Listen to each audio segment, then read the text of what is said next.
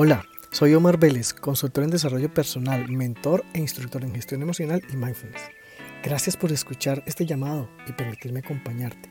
Te dejo a continuación un nuevo episodio de mi podcast 5 minutos para crecer. Y si es el primero que escuchas, navega por el menú y descubre más temas que también espero sean de tu agrado. Todos somos personas emocionales por naturaleza. Sin embargo, depende de nosotros mismos el saber regular nuestros estados mentales y así la forma en que reaccionamos ante los estímulos que recibimos a diario. Una emoción no es más que una forma de reaccionar a esos estímulos. Sin embargo, nuestra reacción dependerá de la percepción que tengamos de nuestro entorno, de nuestras creencias y de nuestra forma de pensar. Cuando no te conoces, no tienes claras tus creencias limitantes, o que tu percepción del mundo y el entorno en el que vives puede estar sesgado por, la, por lo que aprendiste en la escuela, tu casa, o los, lo que vives y observas en los medios, o lo que simplemente tienes eh, como creencia por algo de tu cultura, eh, de tu vida, de tu sociedad, etc.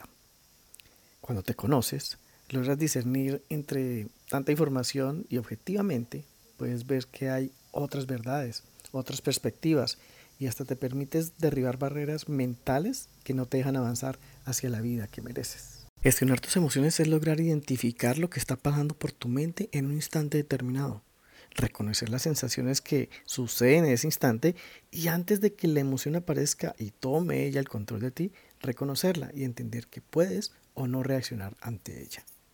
Gestionar las emociones te permite ser una persona sensible, empática en conexión con los demás. Ahora imagina que alguien hace un comentario de tu trabajo.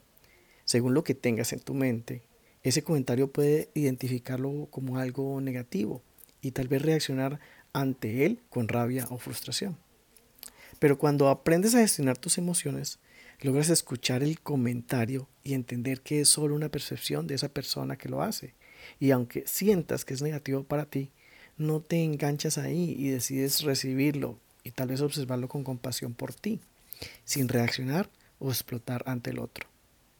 La gestión emocional parte de desarrollar tus fortalezas y dos muy importantes que te ayudarán en el camino son el conocimiento emocional, que es la capacidad de entender y conocer tus emociones y también las de otros. Ese conocimiento emocional te permitirá identificar no solo las emociones básicas que todos tenemos, sino quizás nombrar otras emociones que aparecen a diario, como puede ser el sentirnos esperanzados y con gozo de la vida. La segunda es el manejo emocional, que una vez entiendas cómo funcionan las emociones para ti, podrás también entender cómo manejarlas y convertirlas en una ventaja para reconectar contigo y quienes te rodean también. Manejar tus emociones es entender que tú estás al control de tu vida y que la autocompasión será tu vehículo para transitar por ella.